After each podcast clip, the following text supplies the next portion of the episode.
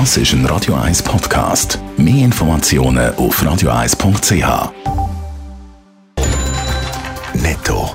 Das Radio 1 Wirtschaftsmagazin für Konsumentinnen und Konsumenten wird Ihnen präsentiert von Blaser Greinicher. Wir beraten und unterstützen Sie bei der Bewertung und dem Verkauf von Ihrer Liegenschaft blasergreinicher.ch Adrian Sutter. Wirtschaftsverband fordert vom Bundesrat ein Ende der Corona-Massnahmen. Spätestens am 1. September müssen die jetzigen Massnahmen aufgehoben werden, heisst es beim Schweizer Gewerbeverband. Unter anderem müssen die Maskenpflicht am Arbeitsplatz und in den Läden aufgehoben werden. Viele Lernende haben in den letzten Tagen ihre Ausbildungen angefangen. In der Schweiz sind im Moment gemäss dem Bund noch 11.000 Lehrstellen frei. Im Großen und Ganzen ist der Lehrstellenmarkt in der Schweiz aber stabil, wie es in einer Mitteilung vom Bund heisst.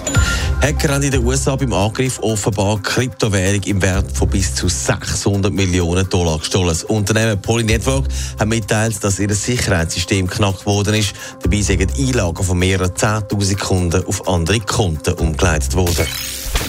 Die Praxiskette Mein Arzt ist beim Beschissen von Corona-Kredit verwünscht worden und der Chef ist dafür auch verurteilt worden. Adrian Sutter, jetzt zeigt sich aber, Credit Suisse hätte eigentlich gemerkt, dass da etwas nicht stimmt und trotzdem haben sie gezahlt. Was ist denn da passiert? Ja, der Betreiber von der Arztkette hat für jede einzelne Praxis ein Gesuch eingereicht. Der Mitarbeiter von der CS hat aber sofort gemerkt, da stimmt irgendetwas nicht. Viel zu viel Geld hat er wollen. Er hat Umsatz angegeben, der gar nicht stimmt. Man hat dann eigentlich die Anträge auf Eis legen, doch bei der Kommunikation ist etwas falsch gelaufen und zack sind 3 Millionen Franken ausgezahlt worden, die man gar nicht hat zahlen Der Schaden ist angerichtet und jetzt muss der Bund dafür bürgen. Die Bank hat nichts falsch gemacht, meinen die Staatsanwaltschaft und auch der Bund.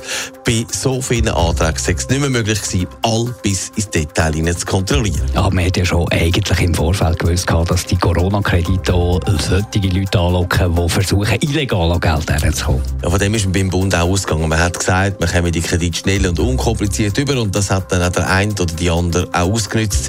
Im Ganzen sind in der Schweiz im Moment mehr als 1000 Fälle hängig, wo es um Unternehmen geht, die bei Corona-Kredit beschissen haben. Der Fall von Meinarzt ist bis jetzt aber der grösste Fall gewesen.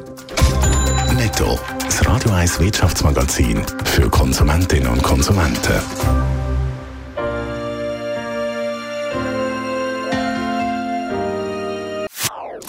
Das ist ein Radio 1 Podcast. Mehr Informationen auf radio1.ch.